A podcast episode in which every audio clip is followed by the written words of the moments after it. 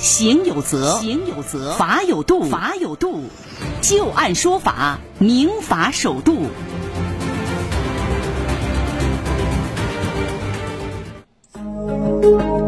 好的，欢迎大家继续关注收听由志金和律师张玉柱为您带来的《旧案说法》。接下来我们再来看看有关于保险的一个纠纷啊。这儿子撞了父亲的车，这两辆车的所有权人全部都是父亲。那么这个时候问题就来了，同一所有权人的两辆机动车发生了相撞的事故啊，那这个时候保险公司该不该赔偿呢？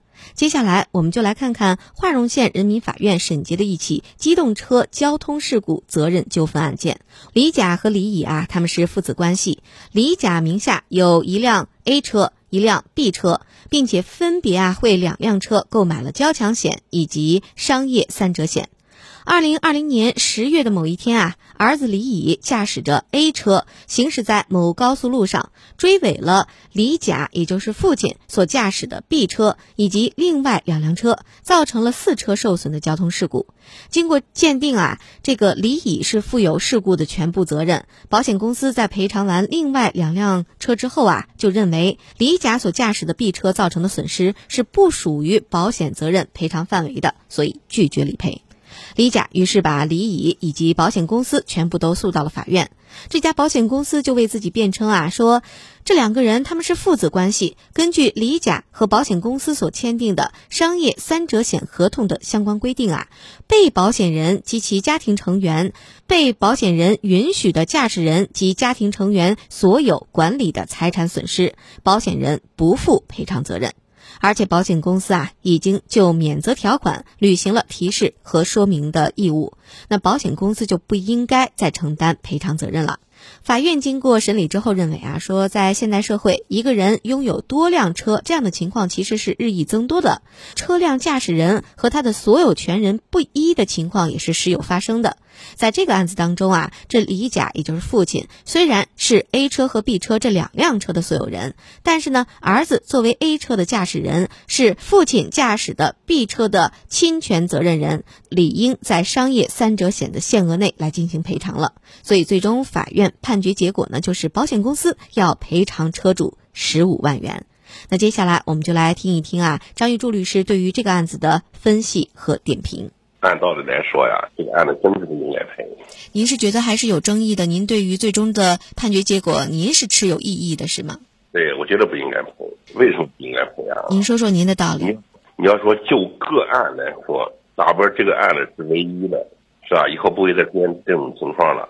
你怎么判应该没没有问题，嗯，但是这个案子不是一个唯一的，你怎么判了就会出现问题了。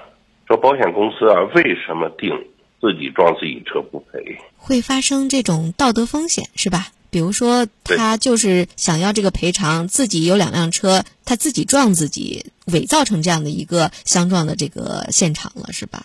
对呀，你很简单，你说我们家两个车，结果前面那个板子给刮蹭了。修一次需要八百，那我拿我这个车撞一下这个车，不超过三千三千块钱，互碰自赔，两个车都去修了，八百省了吧？关键是你怎么证明他是故意的，他不是故意的？对，因为这个是主观性太强了，嗯，所以在判断的时候是不是不太好判断啊？在您看来，这个事情容易判断吗？就是驾驶人他究竟是不是故意撞的，这个容易判断吗？在您看来，不容易判断。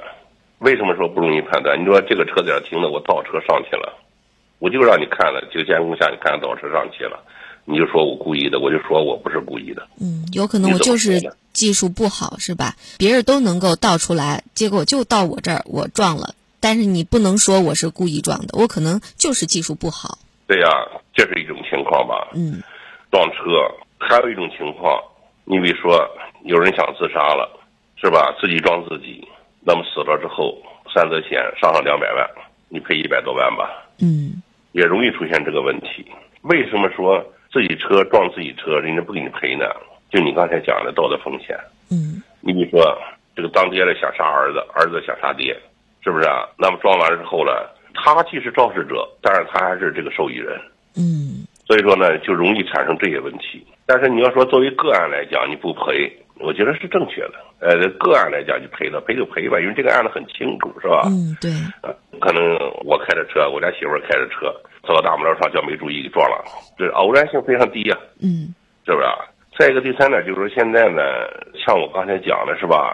我碰了一家伙的呼朋自赔，我就休息了。因为保险公司现在的这个信息呢都比较通畅，嗯，保险公司现在信息的都都是联网。是，像至今啊，你家车如果你要是撞了车，你第二年你去上保险的时候，你会说我换一家保险公司吧，那费率嗖就给你起来了。嗯，也就是说各家保险公司它之间都是有联系的。有些人他可能觉得，哎，我第一年在这儿呃出了险以后，我为了避免出现这个高保费，我换一家公司，但是人家其实内部的消息还是互通有无的，是吧？